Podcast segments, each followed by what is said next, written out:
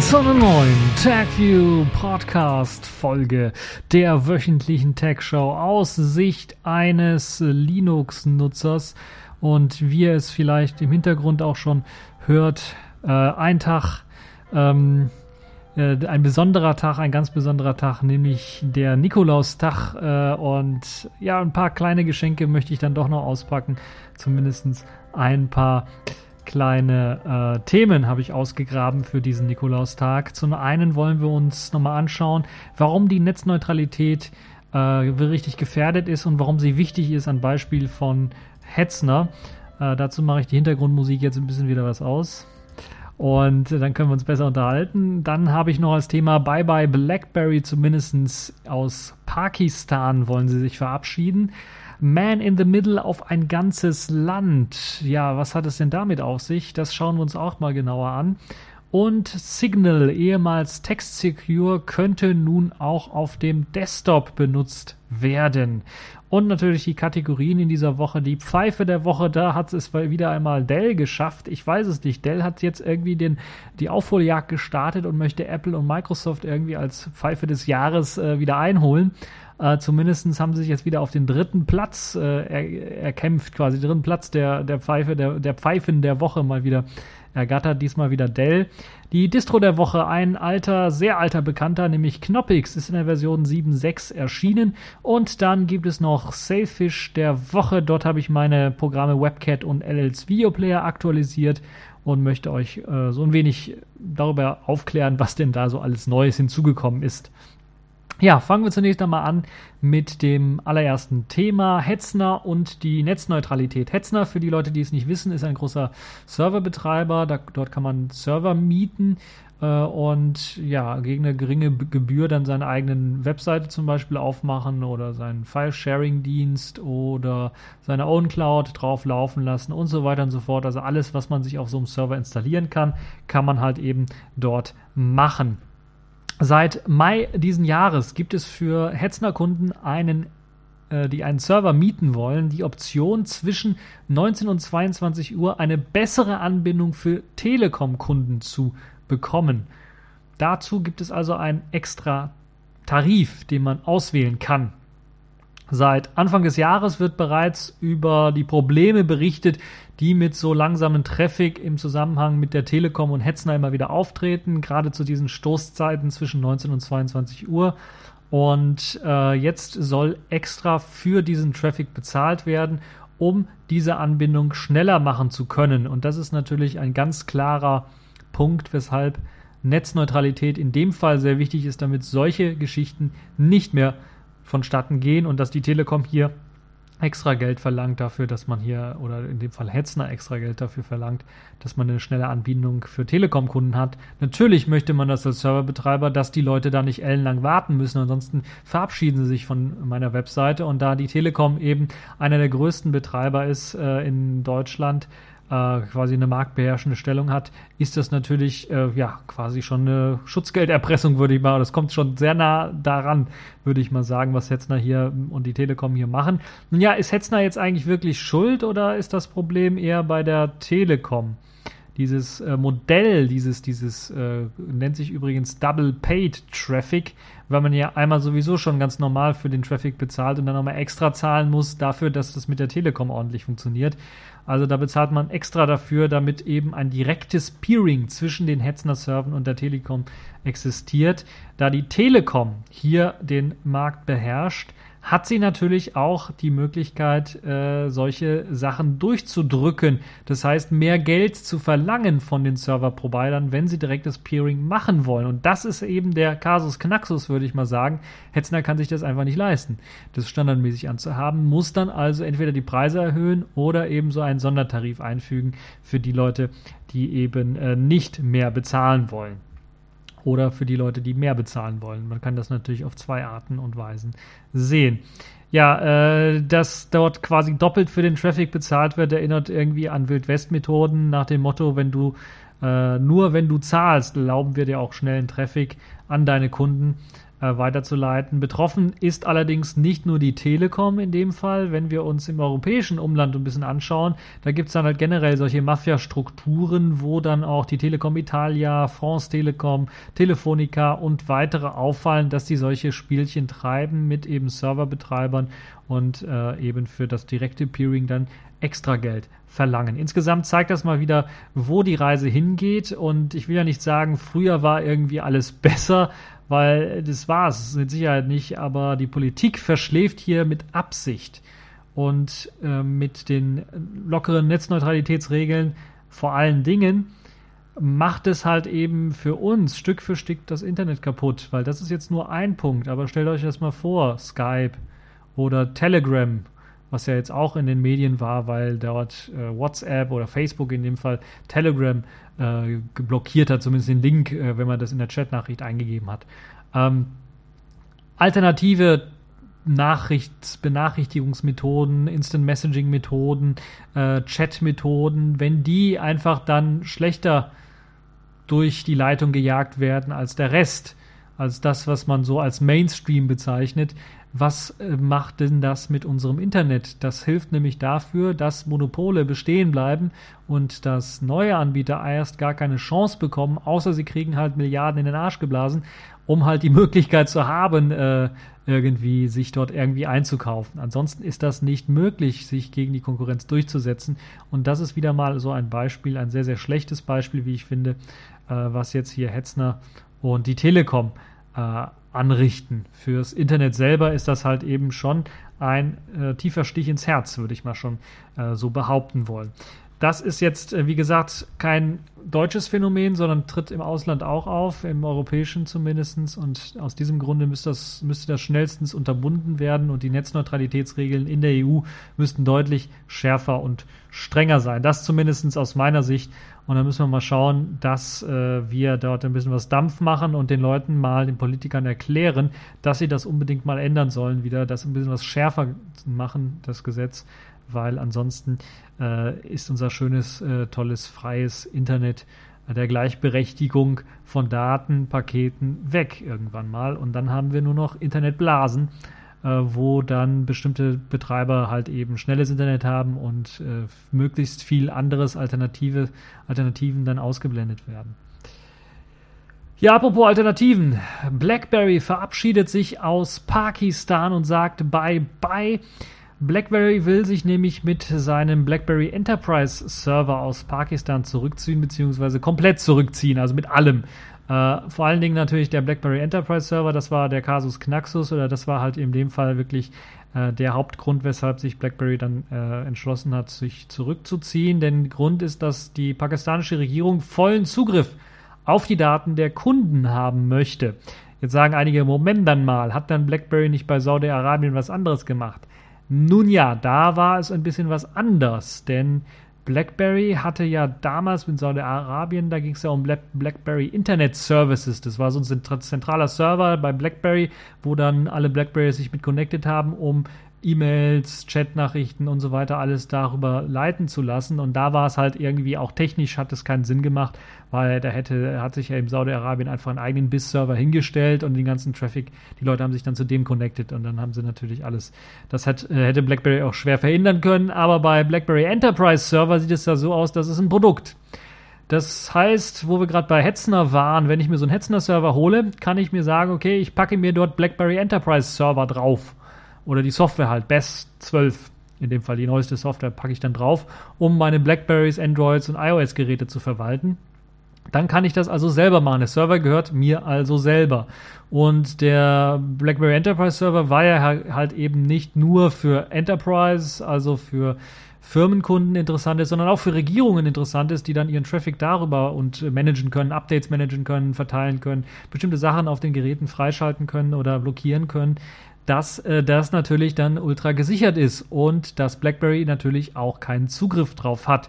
Ja, die pakistanische Regierung wollte einen Zugriff drauf haben und hat dann BlackBerry gesagt, entweder ihr schafft uns einen Zugang, also irgendwie eine Hintertür einbauen in, das, in die Software, oder ihr müsst vom Markt verschwinden.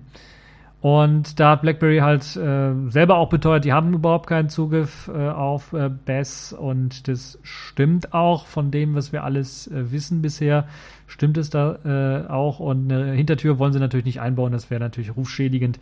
Äh, wir kennen das mit BIS, das hat ja BlackBerry fast das Genick gekostet als das rauskam, das äh, mit, mit Saudi-Arabien. Also deshalb haben sie sich hier gesagt, nee, das machen wir nicht. Und das lehnte BlackBerry eben aus Datenschutzgründen ab. Und da die Anforderung, eine Frist gesetzt worden war auf den 1. Dezember, kündigte BlackBerry dann auch an, sich ganz aus Pakistan zurückzuziehen. Der 1. Dezember, wisst ihr, wenn ihr auf den Kalender geguckt habt, ist schon ein Weilchen her. Das, die Frist wurde jetzt von der Regierung verlängert bis Ende des Jahres wurde eine Fristverlängerung gewährt. Die Wahrscheinlichkeit, dass BlackBerry dann einlenkt, ist allerdings sehr, sehr gering. Das heißt, die Leute, die jetzt noch auf BES äh, einsetzen, äh, in Pakistan, die werden es weiterhin einsetzen können. Und es sollen auch nicht allzu viele äh, Betreiber von BES sein. Es sind äh, etwa 5000 BES-Betreiber betroffen in Pakistan. Das klingt jetzt erstmal nicht viel, aber wir müssen natürlich daran äh, uns erinnern, wenn das eine Firma ist oder sowas, dann klingt, äh, klebt an einem dieser Server allein schon dann vielleicht äh, nochmal 10.000 äh, Mitarbeiter dran oder sowas. Das ist also, könnte durchaus schon mehrere Leute dann dort betreffen und da bin ich echt mal gespannt, weil ich kann mir das nicht vorstellen, also ich stelle mir ja Firmen hier in Deutschland vor, da braucht es ja auch zehn Jahre, bis da von Windows XP auf was Aktuelles aktualisiert wird oder auf was Neues, auf was Besseres aktualisiert wird, kann ich mir nicht vorstellen, dass die es schaffen, halt innerhalb von zwei, drei Monaten dann komplett die Best-Server irgendwie auszutauschen durch irgendwas anderes. Das, also, das traue ich den Firmen auch in Pakistan nicht zu. Deshalb bin ich echt mal gespannt, was denn da passieren wird äh, wie es dann auch mit dem Support auch aussehen wird. Weil eigentlich haben ja die Best-Betreiber Support auch von BlackBerry gekauft für die Server. Ob dann BlackBerry sich komplett zurückzieht, heißt auch kein Support mehr geben wird. Oder ob die Pakistaner sich was ausdenken müssen, wie, boah, ich wohne in England, nach dem Motto, ich habe nur den Server in äh, Pakistan. So, um dann irgendwie das, sich dabei vorbeizumogeln, was den Support angeht, müssen wir mal schauen. Aber insgesamt ist das, glaube ich, schon ein deutliches Zeichen äh, in Richtung äh, solche Spielchen nicht zu machen. Und das ist jetzt ja nur ein Beispiel, was ähm, Pakistan betrifft, aber ich könnte mir das durchaus hier in Europa, in einigen Ländern auch vorstellen, dass dann solch ein Zugriff dann irgendwann mal verlangt wird. Wir kennen das ja durch die äh, erneuten Terroranschläge, sind halt eben immer die das Schreien hoch und gro groß und laut, dass man da noch mehr Sicherheitsmaßnahmen ergreifen muss und noch mehr Freiheit für Sicherheit opfern muss. Und äh, da wäre so ein Schritt, äh, auch jetzt äh, vielleicht nicht was BlackBerry betrifft, sondern was vielleicht andere Dienste betrifft, ähm, eine der Möglichkeiten, äh, der Schnapsideen, die man von der CSU immer hören könnte, äh, immer mal wieder. Ja, das also zu äh, BlackBerry und Pakistan, da also Obacht geben, dass wir das hier in Deutschland oder in Europa nicht auch mal erleben werden. Apropos ähm, ja komische Dinge im Land und Überwachung und Abhören, da gab es ein sehr sehr spannendes Thema, was in dieser Woche hochgekocht ist, nämlich eine Man-in-the-Middle-Attacke auf ein ganzes Land. So hieß die Überschrift. Kasachstan, eigentlich ein Land, von dem man fast sonst nie was hört, will HTTPS abhören, also SSL verschlüsselt, äh, SSL-Verschlüsselung, was man in der Webseite eingibt, wenn man zum Beispiel auf Google sich anmeldet, bei Amazon oder sowas sich anmeldet, auf, bei seinem bei der Sparkasse, bei, bei seinem Bankkonto anmeldet und da Online-Banking oder sowas machen möchte auf der Webseite, dann läuft das meistens über HTTPS und Pakistan, äh, nicht Pakistan, Kasachstan möchte jetzt, äh, also immer diese Stans, naja, äh, Kasachstan möchte jetzt HTTPS abhören und liefert dazu ein TLS-Root-Zertifikat, das zwangsweise auf die Rechner ausgeliefert werden soll. So zumindest lautet ein Plan, der für ein paar Minuten beim größten äh, kasachstanischen Telekommunikations- Betreiber ähm, angezeigt worden ist. Das war so eine Pressemitteilung, die dann aber auch aus äh, unerklärlichen Gründen recht schnell verschwand, dass da einige Leute das entdeckt haben. Und Ziel ist es natürlich, äh, alle verschlüsselten Verbindungen ins Ausland abzuhören, so heißt es dann offiziell. Die Meldung ist runtergenommen worden, wie ich gesagt habe. Man vermutet sehr stark, dass diese Pläne jedoch dennoch umgesetzt werden sollen, dass das vielleicht nicht in diesem Jahr stattfindet, sondern im nächsten Jahr stattfindet und wenn die Sache ein bisschen was runtergekühlt ist. Aber das muss man sich mal vorstellen, das könnte nicht nur in so einer Scheindemokratie wie in Kasachstan passieren. Also für die Leute, die sich da nicht auskennen, ich glaube, da äh, seit Anno dazu mal, seit Kasachstan existiert, regiert dort ein äh, Scheich, würde ich mal fast schon behaupten, also ein ähm, ähm, eine Partei oder ein, ein Kerl im Grunde genommen. Äh, also ich glaube nicht, dass da ordentliche Wahlen stattfinden. Ähm, aber äh, das mal so nebenbei, was, was das Politische angeht. Aber natürlich auch die äh, Idee an sich könnte andere sogenannte Demokratien dann ein bisschen was als Beispielvorlage dienen. Die Regierung in Deutschland zum Beispiel hat ja theoretisch jetzt auch schon die Möglichkeit, alle Provider irgendwie dazu zwingen, irgendein Zertifikat zu installieren. Und das hat die zum Beispiel in Kasachstan auch. Und dann wird eben dieses TLS-Root-Zertifikat installiert. Und dann kann man halt eben als Man in the Middle zwischen dem eigentlichen Server oder dem äh, Internetdienstanbieter äh, und dem äh, der Person selber dann eben den Traffic, den HTTPS-Traffic mitlesen. Sinnvoll ist das Ganze irgendwie nicht aus meiner Sicht. Warum sollte der Staat eigentlich auch das Recht haben, meine Bankverbindungen abzuschnorcheln? Äh, oder meine Amazon-Kontodaten äh, abzuschnorcheln und weiß der Geier was. Also aus meiner Sicht hat der Staat dazu kein Recht, HTTPS abzuhören äh, allgemein hat er da irgendwie kein Recht, allgemein alles irgendwie abzuschnorcheln, sondern er muss sich immer auf Verdacht dann erst mit Richtervorbehalt dann einen, äh, ähm, einen Beschluss holen, um dann irgendwie mich durchsuchen zu können, egal ob offline oder online. Und dabei sollte es aus meiner Sicht auch bleiben, dieses immer weiter, immer mehr abhören. Ähm, das ist komplett unsinnig, weil man findet dann nichts, weil man dann so viele Datenmengen hat, dass man erstmal neue Leute einstellen muss, die intelligente Algorithmen finden, um diese ganzen Datenmengen nach bestimmten Sachen zu untersuchen. Und präventiv hilft das kaum bis gar nicht. Und das ist halt eben das, womit meistens argumentiert wird. Terroranschläge können verhindert werden. Wir wissen es bei der Debatte mit der Vorratsdatenspeicherung sieht das oder läuft das ja so ähnlich. Und äh, das ist natürlich ein Totschlagargument im wahrsten Sinne des Wortes, weil es von Anfang an nicht stimmt, sondern das Einzige, wofür es nützlich sein könnte, wäre im Nachhinein eine Aufklärung ein bisschen was schneller zu machen. Wobei das meiste, was äh, wir hier in Deutschland zum Beispiel oder in anderen Ländern dann in Sachen Aufklärung bekommen, doch durch die konventionellen Mittel, äh, Mittel und Methoden dann immer noch am besten funktionieren. Äh, das nur so mein Senf dazu und weshalb ich das nicht so toll finde. Ja, zudem gibt es natürlich auch grundsätzlich die Frage, was passiert denn, wenn jemand an dieses Root-Zertifikat kommt und dann auch noch mitschnorcheln kann. Also wenn nicht nur der Staat mitschnorchelt, sondern wenn da irgendeiner, wir kennen ja Dell, äh, wenn da irgendeiner mal die Rootkeys damit packt und einer das dann mal veröffentlicht und auf einmal haben wir eben noch andere Leute, die dann da mitschnorcheln und abhorchen können, dann wird es ein bisschen was äh, eng, glaube ich, für die Demokratie und äh, fürs Internet in dem Land. Nun ja, das also die Probleme, die da auftreten. Ich hoffe, dass das nicht umgesetzt wird. Ich hoffe, dass da die Leute, nachdem das jetzt hier auch zum, zumindest im Internet dann teilweise ein bisschen was hochgekocht ist, die Leute in Kasachstan auf die Straße bringt, äh, dass sie dagegen protestieren und was mal dagegen machen, äh, damit das nicht umgesetzt wird. Ja, kommen wir zum nächsten ähm, Thema. Signal, ehemals Text Secure. Das ist ja so eine Anwendung, die ich immer sehr gerne benutze. Die gab es ja bisher nur auf dem Smartphone selbst als äh, also Signal, so heißt ja die App, die bei Android aus Text Secure und Redphone entstanden ist. Also das, das uh, Text Secure war fürs Chatten da und Redphone war für die Sprache da. Uh, und bei iOS, glaube ich, hieß es schon immer Signal und konnte immer beides. Also das ist jetzt, äh, jetzt vereinheitlicht, heißt jetzt beides Signal für iOS und für Android. Äh, da gibt es eben die Versionen. Äh, es gibt auch eine spezielle äh, Jolla Edition, äh, falls ihr das äh, mal raussuchen wollt. Die habe ich hier zusammen gebastelt. Ähm, mithilfe einiger intelligenter Leute, die dann da eine, eine WebSockets-Version gebastelt haben, namentlich vor allen Dingen Java Jens der daran gearbeitet hat. Ähm, könnt ihr auch mal vorbeischauen. Ist eine sehr interessante Geschichte, weil es äh, im Grunde genommen sowas wie WhatsApp ist, allerdings mit einer Verschlüsselung standardmäßig aktiviert. Und das hat eben auch schon enorme Vorteile für die Leute, die halt eben äh, möglichst sicher kommunizieren wollen. Und bei WhatsApp ist es ja so, da gibt es eine Verschlüsselung, man weiß nie, ob die an ist oder nicht. Und wenn dann einer irgendwie, was ich, ein altes BlackBerry hat oder der andere irgendwie ein iOS-Gerät hat und ich ein, ein, ein Android-Gerät, dann wird da nicht verschlüsselt. Also da weiß man nie, ist es verschlüsselt oder nicht. Und äh, das ist halt so ein bisschen blöd. Deshalb Text Secure mal anschauen, ein bisschen das Signal anschauen. Das ist auf jeden Fall eine tolle Geschichte.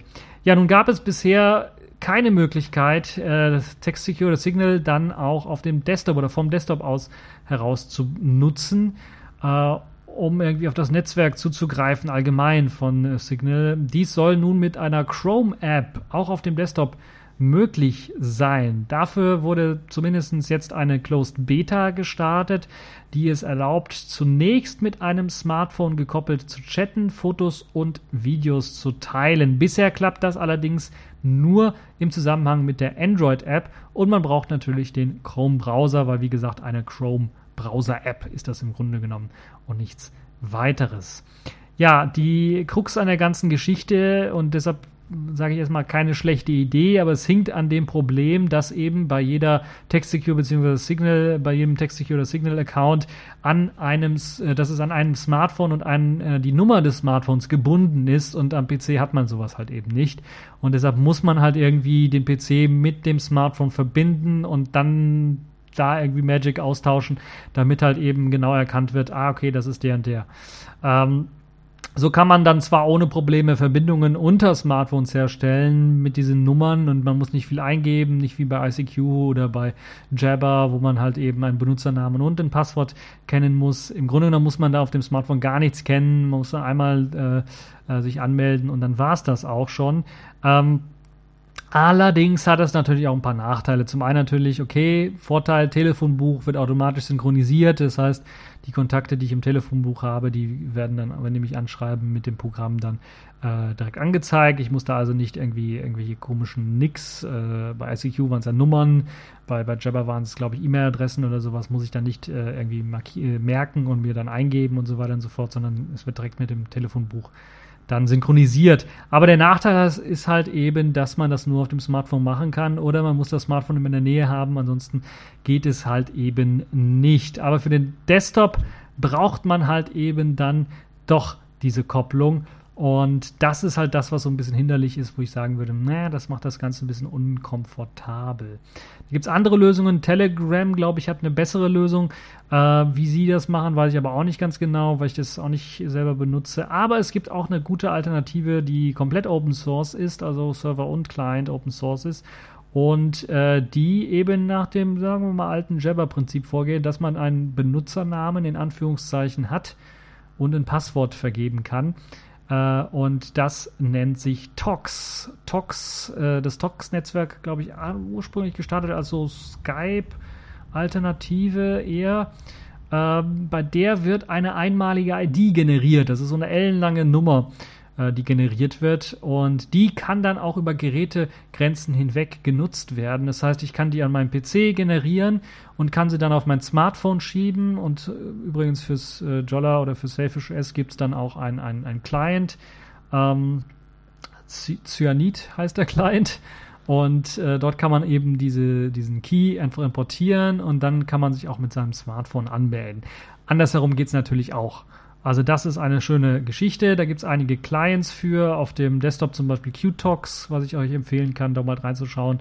Oder ähm, was gibt es da noch? Artox, glaube ich, irgendwie. Also alles irgendwie, was mit Tox zu tun hat und mit dem Tox-Netzwerk kommunizieren kann. Sehr, sehr einfach gehaltenes Netzwerk und äh, funktioniert. Also da kann man auch nicht nur äh, Audio, äh, nicht nur, was war das? Bei Signal kann man Fotos und Videos teilen. Bei äh, Tox kann man sogar alle möglichen Dateien teilen. Das heißt, wenn ihr mal ein Shell-Skript oder sowas geschrieben habt, könnt ihr das auch verteilen. Das geht also äh, auch. Das ist eine schöne Geschichte, wie ich finde.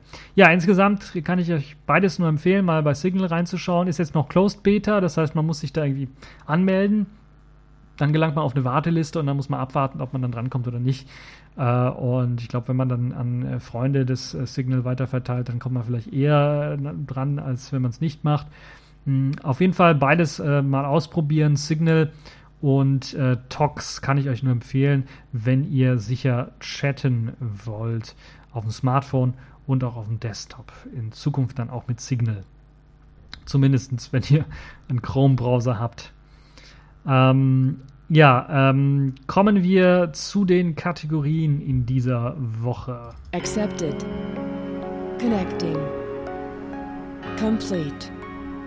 System activated. All systems operational.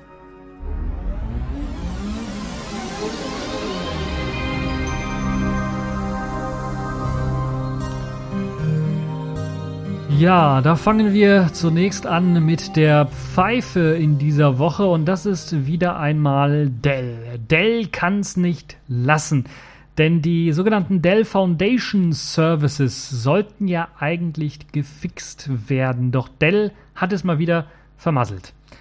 Hatte die Lücke noch die Möglichkeit gegeben, ganz zu Anfang die eindeutige ID des Dell-PCs von jeder beliebigen Webseite einfach auszulesen, weil man einfach sich mit dem Port 779 äh, in eine JSON-API verbinden konnte von einem ganz normalen Webserver aus, also eine Webseite aufrufen, JavaScript ausführen, den Port ansteuern und dann hatte man Zugriff auf die JSON-API der Dell Foundation Services und konnte dann die ein, eindeutige ID des Dell-PCs auslesen, was dann natürlich äh, bei der einen oder anderen Geschichte genutzt werden kann, um auch betrügerische Sachen zu machen, äh, weil eben diese Dell, die eindeutige Dell-ID ähm, äh, benutzt wird, um beispielsweise Supportanfragen oder sowas äh, durchzuführen.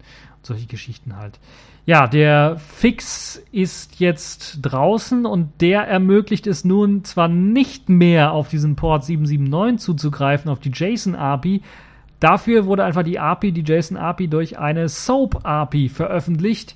Und die, man höre und staune, ist öffentlich im Netz erreichbar. Das heißt, aus einer kleinen Lücke die eben nur die ID des Dell-PCs auslesen kann und ein paar andere Daten, also Statistikdaten auslesen kann, ist jetzt eine komplett im Web frei verfügbare API-Schnittstelle eures Dell-PCs äh, geworden, die eben alles steuern kann. Das heißt, man kann alles machen mit dem, mit dem Gerät. Jeder kann auf diese API zugreifen, das ist erst einmal das Erste, muss also noch nicht mal richtig äh, Kenntnisse davon haben. Sobald man mit diesem Dell-PC ins Internet geht, ist halt eben der Zugriff dafür gewährt. Und diese API erlaubt es halt eben nicht nur ähm, Auskunft zu haben über eben diese Dell-ID, sondern über die Hardware, über die laufenden Programme, über Dateinamen, Metadaten, was auf dem Rechner sich alles befindet, äh, wann die Dateien das letzte Mal geändert worden sind und so weiter und so fort. Also im Grunde genommen ein Full Sensor Readout, nein, äh, das war bei Kameras, äh, das ist ein anderes Thema, ein, ein volles, äh, einen vollen Readout des PCs rauszulesen, äh, mit allen Statistikdaten, die es so gibt, wie oft in der Minute hat er auf die Taste gehauen oder sowas. Also alles Mögliche kann man mit dieser API auslesen. Das heißt, im Grunde genommen macht die API nichts anderes aus einer kleinen, kleinen Mücke als äh, Bug macht es eben einen riesengroßen, fetten Elefanten. Ich weiß nicht, was Dell geritten hat, also wer da bei Dell arbeitet, aber das ist ja wirklich oberpeinlich. Das mit den Root-Zertifikaten, mit den Dell Foundation Services und jetzt dieser Mumpitz, ähm, ein Fix, der ein noch größeres Loch reinreißt in diese Sicherheitsinfrastruktur, wenn man das überhaupt so bezeichnen kann, oder Unsicherheitsinfrastruktur könnte man es auch durchaus nennen, ist wirklich unglaublich. Das ist unglaublich, weil man von Dell eigentlich Besseres gewohnt ist. Man, Dell hat sich immer als exklusiver Hardware-Partner angeboten, als Partner, die nicht 0815 Rechner verkaufen, die man bei Mediamarkt oder Saturn oder Medimax oder äh, Promarkt, gibt es den noch? Gibt es wahrscheinlich nicht mehr. Äh, mir, fällen, mir fallen so wenig Namen ein äh, für solche Märkte. Also Dell war immer dafür bekannt, dass man solche Sachen nicht dort kaufen kann, sondern dass die exklusiv, dass man sich die selber zusammenbasteln kann, zusammenstellen kann, äh, selber die zusammengebaut werden und einem dann zu, äh, zugeschickt werden. Und ähm, diese Exklusivität hat Dell so ein bisschen verloren. Natürlich zum einen, weil eben PC-Verkäufe eingebrochen sind stark. Ähm, aber das kann wirklich nicht angehen, dass Dell dann sich solche eklatanten Fehlerchen leistet, äh, die eben wirklich dazu führen, dass ich jetzt allen erst einmal von so Dell-PCs abraten kann. Zumindest von Dell-PCs mit Windows. Dell verkauft ja auch ein paar Linux-PCs. Da äh, sind zum Glück die richtigen Leute an, äh, an Ort und Stelle und arbeiten daran, äh, dass diese dann nicht so ver, äh, verhunzt, äh, verhunzt werden. Da gibt es auch solche Spielereien wie, äh, wie eben solche APIs gar nicht, wo man halt irgendwie irgendwas auslesen muss für Support, weil da weiß man, okay, wenn die Leute Support haben wollen, äh, machen sie es selber oder sie kennen sich halt richtig gut aus.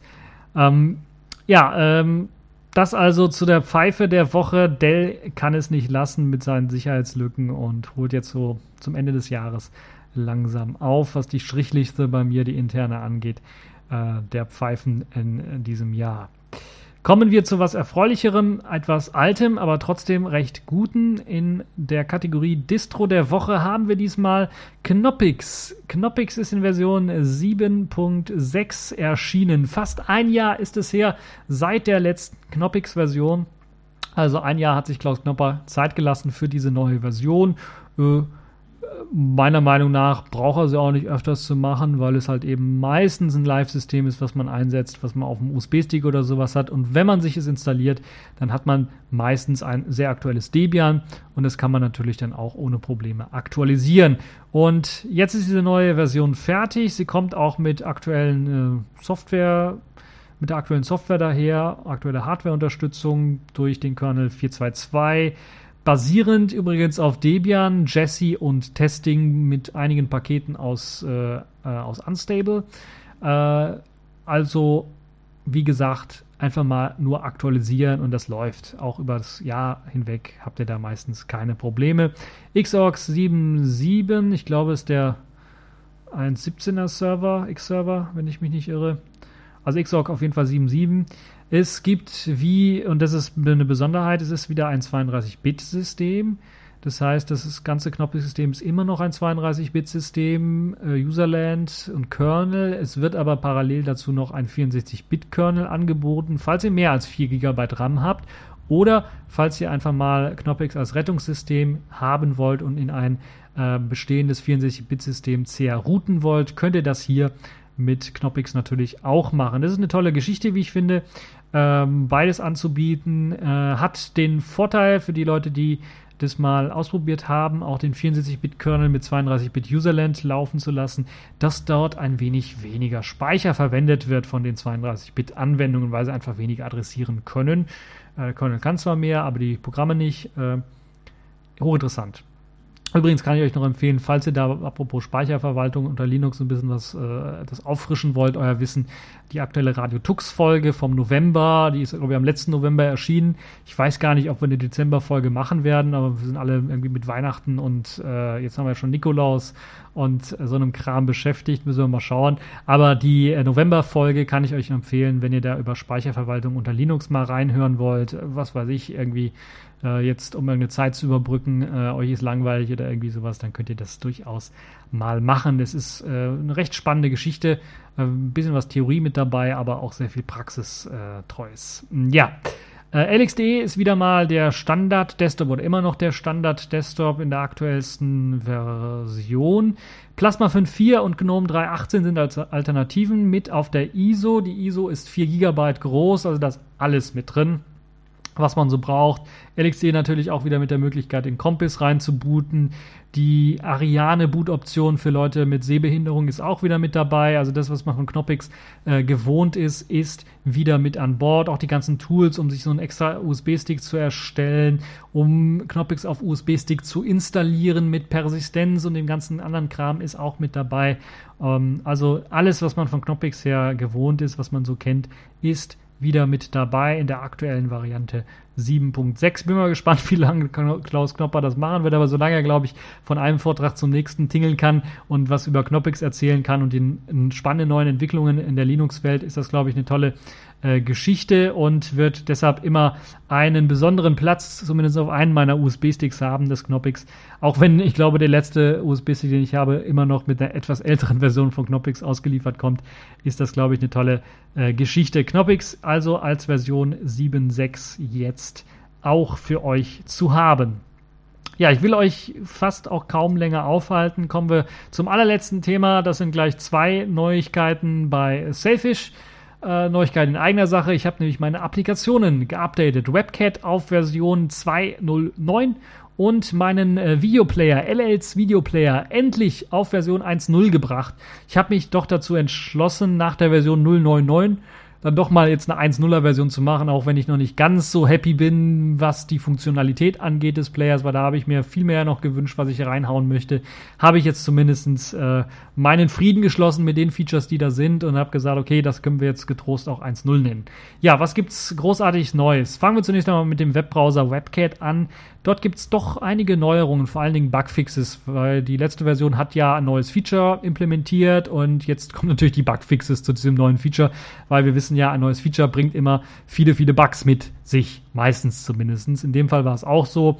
Das Feature, dass man den WebKit als Standardbrowser setzen kann, das hat eben dazu geführt, dass einige Dinge nicht mehr so funktionieren, wie sie sollen, weil eben WebKit jetzt auch einen Debug-Service anmeldet und wenn irgendein Programm dann eine, neues, eine neue Webseite aufrufen möchte, dann wird erstmal geguckt, hier Debug, äh, ist WebKit nicht schon offen, mach doch einfach mal ein neues Tab auf. Und diese Funktion hat eben dafür gesorgt, dass man keine neuen Webseiten mehr in einem neuen Fenster öffnen konnte, weil halt eben dieser Debug-Service dazwischen gefunkt hat und gesagt hat, ey, da ist ja schon WebKit, machen wir also einen neuen Tab auf. Äh, das gleiche gilt dann auch für den privaten Modus, der Private Browsing Modus oder Incognito Modus oder auch das Pron Browsen, äh, wie ich so gerne nenne, äh, das, äh, der Porno Modus oder der Pron Modus im Browser hat auch nicht funktioniert. Der ist jetzt wieder aktiviert, also für die Leute, die auf solchen, äh, die das brauchen, äh, die können das jetzt auch benutzen.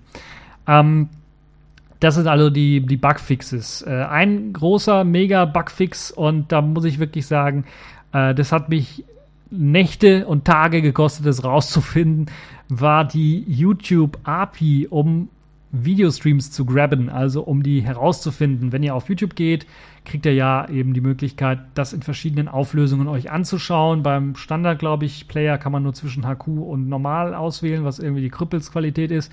Und bei mir kann man wirklich das wie auf dem Desktop auswählen, 720p, 360p und 240p. Zumindest die drei Auflösungen werden jetzt 100% immer, wenn die verfügbar sind, die Streams dann auch gefunden. Hat mich sehr lange gekostet, das rauszufinden. Das gleiche gilt übrigens auch für den LS Video Player. Dort wird äh, irgendwie eine Bibliothek, die ich geschrieben habe, also die YouTube Stream Script, die wird dort geshared. Übrigens, wer das mal braucht, äh, JavaScript, äh, YouTube Grabber Gedönse, der kann sich das mal anschauen. Das äh, funktioniert. Das funktioniert auch schon äh, recht lang. Wenn ich es von Anfang an richtig gemacht hätte, hätte es auch immer funktioniert. Äh, ich kann aber kurz äh, das, das, Fehlerchen dazu erzählen. Die YouTube-API war so ein bisschen, oder die Dokumentation war so ein bisschen ungenau, was jetzt, wenn man den eben einen bestimmten Videostream requestet, was denn da zurückkommt als Antwort. Da stand in einigen Dokumentationen, man kriegt sechs Felder zurück und ich habe jetzt rausgefunden, ich habe immer nach den sechs Feldern dann vorgegangen und ich habe jetzt rausgefunden, nach tagelangem selbst Auseinanderschneiden äh, der Antwort, weil ihr kriegt halt eben nicht eine XML-Datei oder eine ganz normale INI-Datei oder sowas zurück, sondern ihr kriegt so eine Datei, die eine Zeile beinhaltet, die so Milliarden äh, lang ist, also Milliardenzeichen lang ist. Und da müsst ihr erstmal selber das Ganze decoden, also diese ganzen Prozent irgendwas Zeichen raus in, umwandeln in Unzeichen oder was auch immer, dann müsst ihr die Unzeichen rausnehmen äh, und äh, alles nach Unzeichen aufteilen, dann müsst ihr die Gleichheitszeichen aufteilen, dann müsst ihr die Kommata aufteilen. Und dann habt ihr irgendwann mal eine Struktur, die irgendwie lesbar ist für den Menschen. Und nach, äh, ich glaube, zwei Tagen, nachdem ich das geschafft habe, habe ich dann gesehen, okay, wo sind meine Streams, meine Videostreams? Ah, da werden gar nicht sechs Argumente zurückgegeben, sondern nur fünf. Also habe ich gedacht, okay, was für ein doofer Fehler. Hab dann einfach bei den Argumenten, die da rausgesucht werden soll, angegeben anstatt 6, 5 und schon hat es natürlich wunderbar funktioniert. Musste also am Code nicht sehr viel ändern. Das ist jetzt mit eingeflossen in WebGet 209 und in LLs Video Player, das heißt YouTube Grabbing von Videos und so weiter und so fort sollte jetzt zuverlässig funktionieren und nicht mehr Probleme machen. Hoffe ich doch zumindest. So, dann gibt es in WebCat noch eine große Änderung und zwar gibt es jetzt in WebCat die Möglichkeit, ein äh, Videoplayer in einem Tab aufzumachen. Das war ja vorher nicht so, sondern wenn ihr ein Video angeklickt habt, egal ob YouTube oder irgendwie anders embedded, HTML5 oder sowas, dann wurde eben eine neue Seite geladen. Und also eine Videoplayer-Seite wurde dort geladen. Und wenn man dann zurückgegangen ist, wurde dieser Videoplayer zerstört und man gelangte wieder in den Webbrowser so die klassische Variante. Das hat einigen nicht gefallen.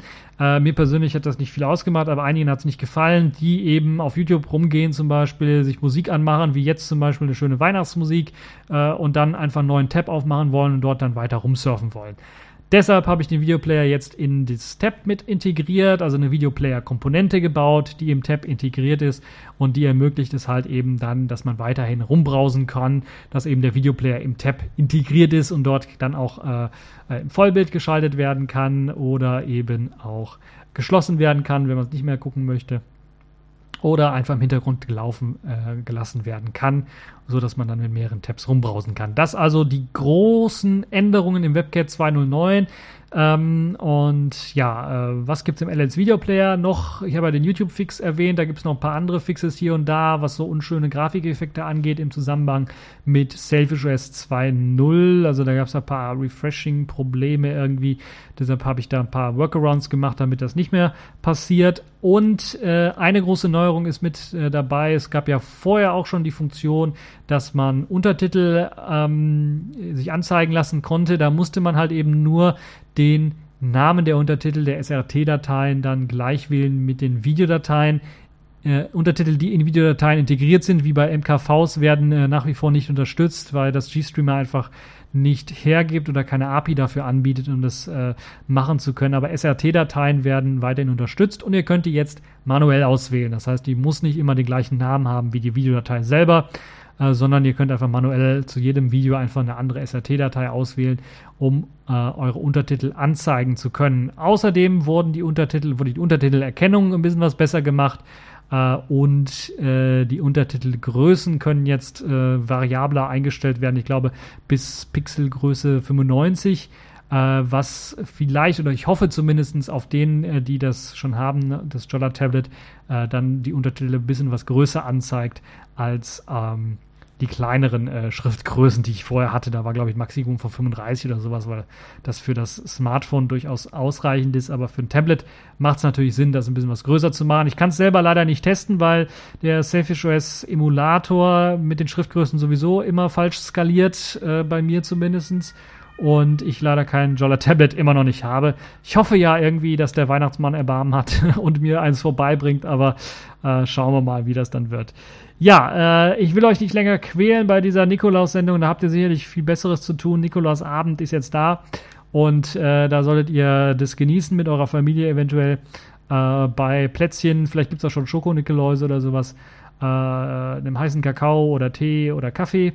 Und ja, habt noch eine tolle Zeit, äh, habt Spaß äh, an der Freude. Ich kann euch sagen, es wird noch eine Weihnachtsfolge geben vom TechView Podcast. Das war die letzte reguläre Audiofolge des TechView Podcasts für dieses Jahr. Äh, ich mache so ein bisschen was Weihnachtspause auch, obwohl ich auch schon drauf und dran bin, jetzt dran zu arbeiten, das Weihnachtsvideo, die Weihnachtsfolge, die Weihnachtsshow fertig zu kriegen. Das wird mal nicht wieder so eine riesengroße Show, die zwei, drei Stunden dauert, sondern ich versuche das halt wirklich, wie ich es auch angekündigt habe, dann kürzer zu halten, so dass ihr das Ganze dann auch mal äh, was weiß ich, in einer halben Stunde, 45 Minuten euch mal anschauen könnt. Äh, ich kann euch schon einen kleinen Tipp geben. Äh, ich habe ja hier was mit Sensoren, Kamerasensoren und, und sowas angedeutet. Es geht um eine Kamera. Ähm, das kann ich also schon mal sagen. Und äh, ja, lasst euch überraschen. Äh, die Weihnachtsshow kommt sicherlich auch bald. Das war's für diese TechView Podcast Folge und bis zur nächsten Folge.